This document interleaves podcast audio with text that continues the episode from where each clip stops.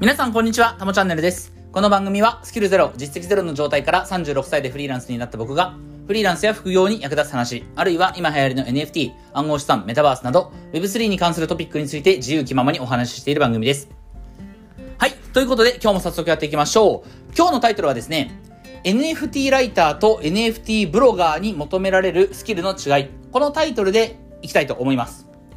えっ、ー、と、まず、まあ、今スキルって言いましたけれども、前提として文章を書くスキルですね。ライターもブロガーもどっちもね、そのウェブの記事だったりとか、えー、まあ電子書籍だったりとかそういったものを書くわけですから、その、ライターとして、ブロガーとしての、もうシンプルに当たり前に求められるスキル。ここは、えっと、違いはないっていうふうに、え、考えてもらったらいいかなと思います。ちゃんと、もう超基礎的なところでいくと、 PREP 法で文章が書けるとか、冗長な表現にならないとかね、あの、文末が、えー、3回同じものを繰り返すのはやっぱり良くないとか、そういったことは置いといて。あとは SEO のスキルとか、コピーライティングのスキルとか、そういったその、ライター、ブロガーっていう文章を書く人としてのスキルは置いといてですね。僕は一応 NFT 専門ウェブライターやってるんで、この NFT 界隈、あるいは Web3 界隈ですよね。ここら辺に関する、まあスキルというか知識になってくるかもしれないんだけど、まあでもやっぱり技術だと思うので、そのスキルとっていうふうに表現しますけど、この、M、NFT 界隈、Web3 界隈を、界隈を、えー、文章を書くっていう仕事をね、武器として渡り歩いていくにおいては、えー、結構スキル違うよっていうことをね、お話ししようと思います。はい。なので、まあ、今日の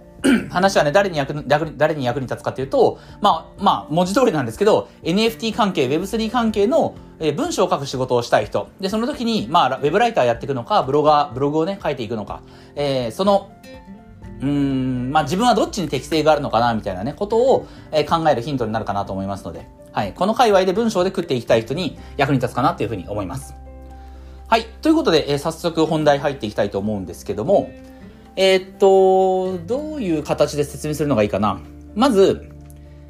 まず NFT ライターですね。NFT 専門ウェブライター。僕が今、その自分の肩書きとして名乗ってる働き方ですけど、えー、っと、このライターの仕事はですね、厳密には NFT 専門ウェブライターっていうよりも、本当はね、僕自身は Web3 専門ウェブライターのつもりなんですよ。あの、Web3 専門って言っても、あの、ちょっとこう、曖昧になっちゃうので、あの、この人結局どんなこと書けるんだろうっていうのが分かんなくなっちゃうので、やっぱり今、その一番、この日本でもね、盛り上がってるのは、国内のジェネラティブ NFT がやっぱり結構人気なところがありますから、一応、今は NFT 専門って名乗ってますけども、ライターは、本当はね、NFT のことだけじゃ、ダメなんですよ。まあダメってことはないけど、ちゃんとこの Web3 界隈のいろんなテーマについて記事が書けるスキル、記事が書けられるだけの知識は兼ね備えた方がいいです。はい。ライターは Web3、本当はライターっていうのは Web3 専門 Web ライターを名乗れるぐらいの、えー、知見は貯めた方がいい。うん、一方で、ブロガーは NFT だけでもいけるんですよ。おそらくね、今のところですよ。今のところは NFT 専門、本当に NFT 専門でやっていこうと思ったら、いけると思います。てか、むしろそっちの方がいいかもしれない。うん。いいですかね？ここまでの話、わかりますかね？ライターは Web3 関係幅広く、ブロガーは NFT 一本でもいける。ね、まずこの違いがあると思います。で、ここをちょっと突き詰めていきたいと思うんですけど、で、この理由がね、なんでかっていうと、えー、っと、まず、ライターなんだけども、ライターはね、ぶっちゃけ NFT のことだけ分かってても、あの、仕事ないです、正直。うん。えー、今から1年前、2022年の1月とか、まあ僕があの、ライターの仕事を始めたのはその1ヶ月前なんで、21年の12月からでしたけど、当時はさすがにね、この NFT っていうものが、えー、まあちょっとこう日本でいろんな動きが起き始めてまだ2、3ヶ月っていうタイミングだったので、さすがに NFT のことを書ける、NFT について記事を書けるライターっていなかったと思うんですよね。だから NFT に関する記事書けますっていう。僕はその、えー、メタマスクを用意した、用意して、そこに仮想通貨入れて NFT 買ったことがありますみたいな、NFT 触ったことがありますっていう経験だけで、NFT 専門ウェブライターとして仕事を請け負うことができた。うん。NFT の、に関する基礎的なね、解説記事を書いてくださいとか、そういった感じで仕事は結構あったんですけれども、さすがにもうそこから1年4ヶ月ぐらい経って、えー、NFT のことを一本で食っていくっていうのは結構厳しいんじゃないかなというふうに思います。やっぱりその、ブロックチェーン技術について書いてほしいだったりとか、メタバースの可能性について記事書いてほしいとかね。うん、そういあとはまあやっぱり NFT ゲーム、ブロックチェーンゲームですよね。そういったものに関して、え記事書けますかっていう、うその、お仕事の依頼が結構あるんですよ。クラウドワークスとかランサーズ。まあ、ランサーズちょっとあんまりね、この Web3 関係の仕事あんまりないような気がするんですけど、クラウドワークスで、まあ、ちょっとね、この NFT とか、NFT 仮想通貨 Web3 みたいな、キーワードで、その仕事検索してみてほしいんですけど、おそらくね、その NFT のことのみで OK っていう仕事はあんまりなくて、なんかね、結構突っ込んだところだと、ブロックチェーンゲームの、まあ、特定のブロックチェーンゲームですね。これ、このゲーム、このゲーム、このゲームについて記事書いてくださいとか、あるいは、えー、ブロックチェーンにの技術的な部分についてなんかこう解説できる人いませんかみたいな、そういった案件が結構多いような気がします。これって、今、日本で流行ってる、N、あの、ジェネラティブですね。ジェネラティブの NFT とは、ちょっとこうずれた路線がずれた部分になるんですよ。CNP とか LLAC とかね、青パンダパーティーとか、今一番その、日本で盛り上がってる領域とはちょっとずれて、まあちょっと僕ブロックチェーンゲームの名前詳しくは知らないですけど、まあね、有名なところでいくと、アクシーインフィニティとか、ジョブトライブスとか、まああるいは Move to Earn のステップンとか、あ、そうそう、ムーブトゥーアンに関して、こう、あるいはジェノペッツとか、スウェットコインとかいろんなもの、そういったものについて解説できますか？みたいな依頼がね、結構あったりするんですよね。うん。なので、いわゆる僕らが言う NFT、つまりアートの NFT ですね。ジェネラティブの国産の NFT を、について詳しく書けますって言っても、それだけだと多分ライターとして仕事を幅広くね、請け負っていくことがあんまりできなくて、つまりチャンスが少ないんですよね。うん。なので、その、よりこうたくさん仕事を獲得していく、えー、良い案件を獲得していくには、NFT に絞らず、Web3 に関する文章が書けた方がいいと思います。広くね。できることなら技術的な部分とかもちゃんと知見を積み上げていった方がいいと思います。えっと、なので僕最近、えー、っと、これちょっとツイッターでもご本人となんかコミュニケーション取りましたけど、斉藤さんっていう方がいて、 DeFi に関するね、発信をされてる方なんですけど、えー、っと、 stand.fm でもね、音声配信されてますけど、斉藤さんの Brain の教材買って読んだんですけど、あの、やっぱりね、 DeFi のことは僕そんなにまだ強くないんですよね。でもその斎藤さんの教材、こう、かなり、えー、今までなんとなく自分が理解してたことが整理された、えー、教材だったんですごく良かったんですけど、まあ、 DeFi のことだったりとか、あとは、そうですね、えっ、ー、と、ブロックチェーン、やっぱりね、ブロックチェーンのテクノロジー、技術的な部分って本当にね、僕らライターは、所詮ライターなので、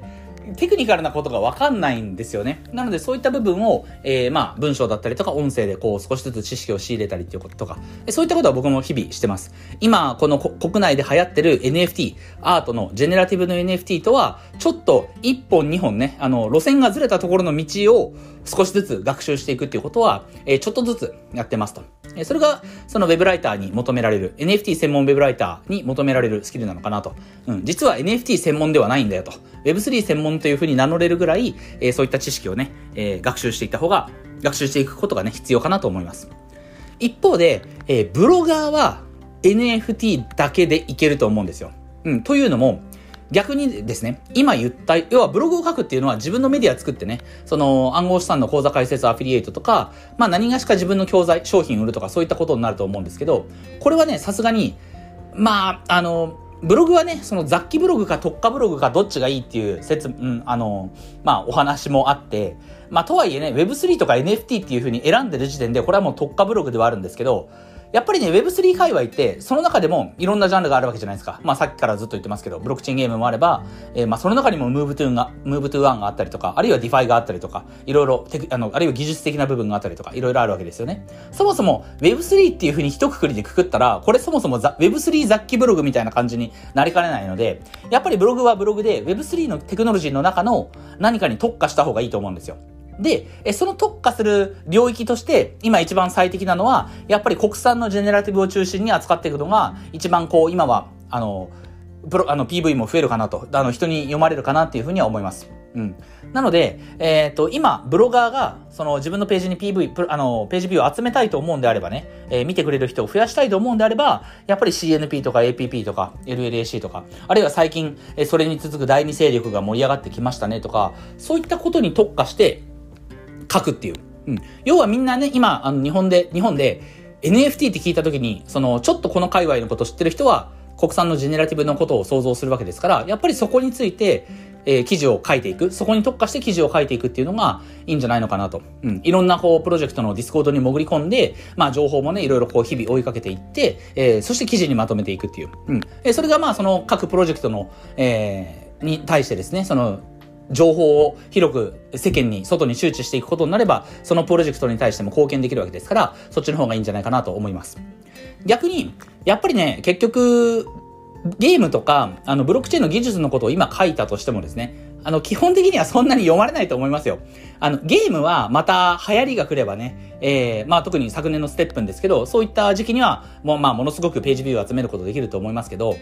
うん、まあ DeFi のこととか、あるいはブロックチェーンの技術的なことを、今ね、この2023年1月、この瞬間に、それに特化して、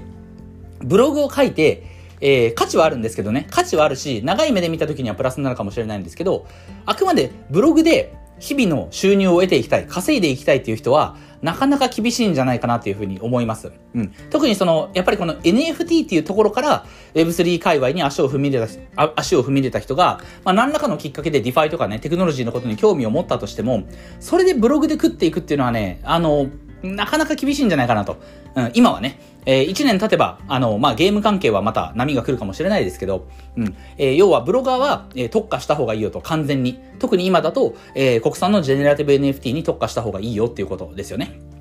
はい。えー、ここまでの話をまとめると、えー、ウェブライターはいろんなことが書けた方が良いと。うん。で、えー、ブロガーっていうのは、えー、NFT のことだけに今は特化してもいいですよっていうことなんですよね。うん。で、えー、僕自身は、えー、実はですね、あのー、ライターをやってるのは、結構ね、この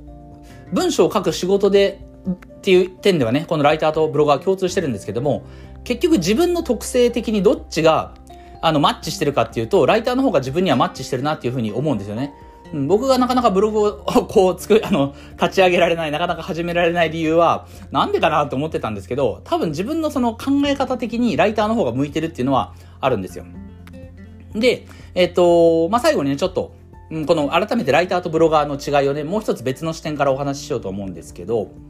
えー、まあ、要はライターって、さっきも言いましたけど、ライターって Web3 界隈の技術をえー、広く学んだ方がいいっていうお話をしましたよね。うん。つまり、例えば自分が NFT のことに特に興味があったとしても、国産のジェネラティブに、えー、興味があったとしても、うん、ライター業をやっていくには、それだけだと無理、ちょっと難しいよねって話なんですよ。NFT に興味があったとしても、えー、ブロックチェーン技術に関して記事書かなきゃいけないこともあるし、メタバースに関して記事書かなきゃいけないこともある。うん。つまり、えっと、ライター業っていうのは一見すると、好きなことを書けないっていう風にも見えるんですよね。好きなことを書けない。うん。自分はやっぱり NFT のことが、アートの NFT のことが好きなんだけども、ゲームのことの記事も書かなきゃいけないし、えー、 DeFi のことも記事書かなきゃいけないとか、それはちょっとしんどいなって思う人もいると思うんですよ。でもですよ、これ、僕的には発想が逆で、ライターって実は自分の好きな仕事を選んで文章を書くことはできるんですよね。うん。確かに今はちょっと国産のジェネラティブ NFT に関する、えー、仕事のね、案件とかはちょっと減ってきてる感はありますけれども、えっと、これ、この、ライターの、あの、広く、幅広く知識が必要と。えー、ブロックチェーンのことも、NFT のことも、DeFi のことも、メタバースのことも、DAO のことも、広く知識が必要っていうのは、これ逆に言い換えると、やっぱり僕ら人間なので、そのテクノロジーの中で、えー、自分が何に興味を持つかっていうのは、結構、まちまちだったりするんですよね。昨年の今頃の僕、まあそうだな、昨年の3、4、5月の僕は当然ステップンのことが好きでいろいろやってたわけですし、えっ、ー、と、今は、まあブロックチェーンゲームにやっぱり興味は湧いてきてるんですよね。ブロックチェーンゲームに興味は湧いてきたりとか、やっぱりでもここ1週間、2週間は、えー、国産のジェネがあの盛り上がってきてるので、国産ジェネラティブにやっぱり興味は改めて強くなってますし、えっ、ー、と、昨年 NFT がちょっとこう、盛り上がって下火になって盛り上がって下火になってっていう、その、やっぱりこう NFT が、国産の NFT も加工気味な時には、やっぱり DeFi に興味が湧いたりとか、まあ僕みたいなね、そのフリーランスでやってて自分であの興味、自分の興味の対象というか仕事の対象をいくらでも選べる立場の人間からすると、やりたい時にやりたいことをやるっていう環境は僕的にはすごくありがたいんですよね。うん。それでいくと、えっと、ウェブライターの仕事っていうのは、要はその、お客さんから依頼を受けて、そのことについて書かなきゃいけないから、なんかこう自分の好きなことが書けないように見えるんですけど、これは逆に自分が好きな仕事を選んで書けばいいんですよ。うん。自分が、えー、今は DeFi に興味がある、今はメタバースに興味がある、今は、えー、テクノロジー部分に興味があるっていうんであれば、そんな仕事を見つけて、まあ見つかるかどうかはこれはちょっと運というか、まああの、時の流れ、その時代の流れにのね、に依存する部分もありますけど、要は自分が興味を持つ領域が変わったんであれば、えー、その時にはそのことを仕事として書けばいいわけですよ。うん。特にその自分で、えー、今週はこんな、あのタイトルで記事書きたいです。こんな、次はこんな記事を書きたいですっていうふうに、テーマをこちらで選定させてもらえるような、えー、クライアントさんであれば、あ、っていうか僕そういったクライアントさんが多いですね。よく考えれば。うん。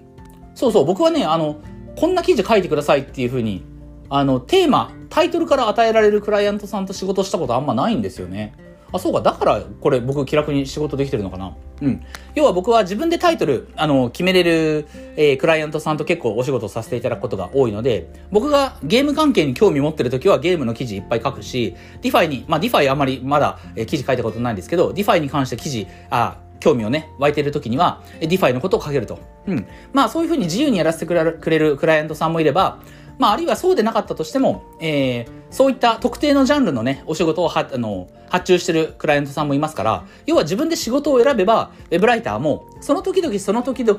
えー、自分が興味持ってること、自分が好きな仕事を選んで仕事をすることはできるんですよね。うん。なので、えー、もう一回言いますけども、ウェブライターっていうのは、一見するとお客さんから依頼を受けるので、好きなこと書けないように見えるんだけれども、実はその中で選びさえすれば、自分の好きな仕事は書けるんですよ。うん。ゆえに、ゆえに Web、えー、Web3 界隈のことは広く学んどいた方がいいよってことなんですよね。うん。いろんなことに興味を、えー、持つ可能性が自分自身あるわけだから、えー、まあ、幅広く、こう、いろんな領域のね、知識を貯めて、えその時々自分が興味持ったことについてまた仕事を請け負って文章を書いていけばいいということができます。はい。んまあ今の話ちょっとわかりやす、わかりにくかったかもしれないな。まあまあまあ、まあそういう日もあるということでね、ちょっと、あの、ご容赦いただければと思うんですけど、えっと逆にですね、えっとブロガー、ブログっていうのは、これ自分のメディアなので、自分が好きなように書ける、自分が好きなテーマで書けるように見えるじゃないですか。でもこれは結構、この、まあ、Web3 界隈で文章を書く人にとっては落とし穴だと思ってて、えっ、ー、と、好きなようにブロ、まあ、ブログって自分の好きなようにあの書けるように見えるかもしれないですけど、結局は、世の中の人が見たい、読みたいって思われ、思、思ってくれるようなブログを書くしかないんですよね。うん。おそらく今、えー、まあ、さっきから例に出します、出しますけど、DeFi の、えー、文章を書くか、えー、特定のブロックチェーンゲームの文章を書くか、それとも、えー、国産のジェネラティブ特に、まあ、あの、五三期七部会みたいなね、CNP とか APP とか LLAC とか、えー、そういった記事を、おひたすら書いていくブログ。うん、この3社があった時に、どれが今一番読まれますかって言ったら、一番3番目のやつに決まってるんですよ。国産ジェネに関する、えー、文章を書いた方がいいに決まってるわけですよね。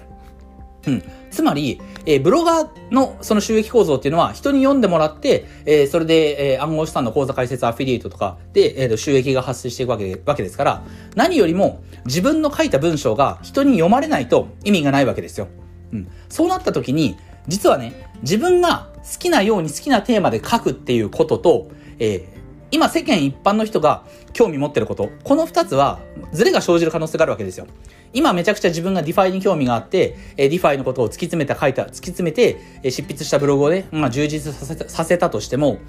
世の中の人がそこまで今 DeFi に興味があるか。まあ僕はちょっとここ深くわからないので、まあ読まれる可能性はあるんですけども、おそらく、えー、まあ国産のしあのジェネラティブにかついて文章を書いた方が多分ブログは育つんじゃないかなと。少なくとも短期的には育ちやすいんじゃないかなというふうに思います。